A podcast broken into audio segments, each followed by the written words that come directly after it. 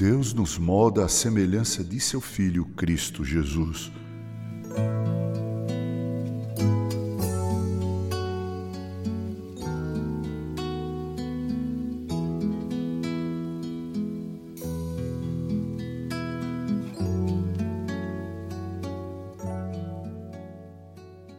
Veja o comentário que Charles Haddon Spurgeon faz da passagem bíblica de João 16, 33, onde lemos: No mundo passais por aflições.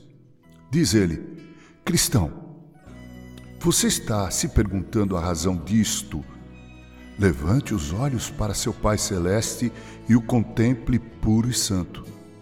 Não sabe que um dia será como ele? Deseja ser facilmente moldado à sua imagem?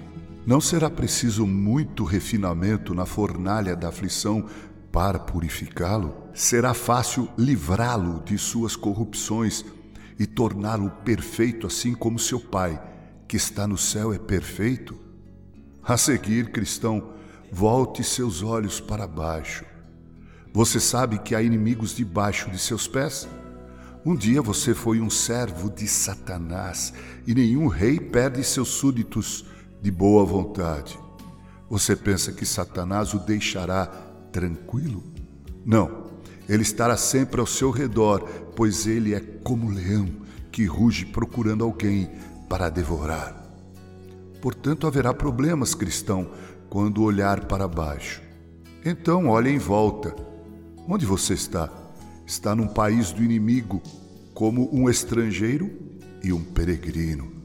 O mundo não é seu amigo se for, então você não é amigo de Deus, pois aquele que é amigo do mundo é inimigo de Deus. Tenha certeza de que encontrará inimigos em todos os lugares. Quando dormir, pense que está descansando no campo de batalha. Quando acordar, suspeite de uma emboscada em cada esquina. Como é costume dizer, os mosquitos picam mais os estrangeiros do que os nativos assim as provações da terra serão mais agudas para você. Finalmente, olhe para o seu interior, para o seu próprio coração e observe o que há nele. O pecado, o ego ainda estão lá dentro. Se não tivesse nenhum demônio para tentá-lo, nenhum inimigo contra quem lutar e nenhum mundo para seduzi-lo, você ainda encontraria dentro de si mal suficiente para ser um doloroso problema, pois enganoso é o coração, mais do que todas as coisas, e desesperadamente corrupto. Então saiba, cristão, que os problemas virão, mas não se desespere por causa disso pois Deus está com você para ajudá-lo e para dar-lhe força. Ele disse: Invoca-me no dia da angústia. Eu te livrarei e tu me glorificarás.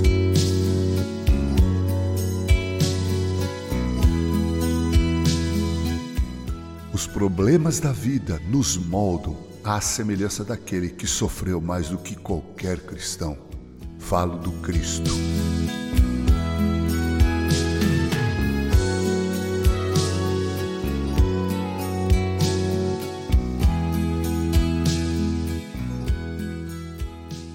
Que assim Deus nos abençoe.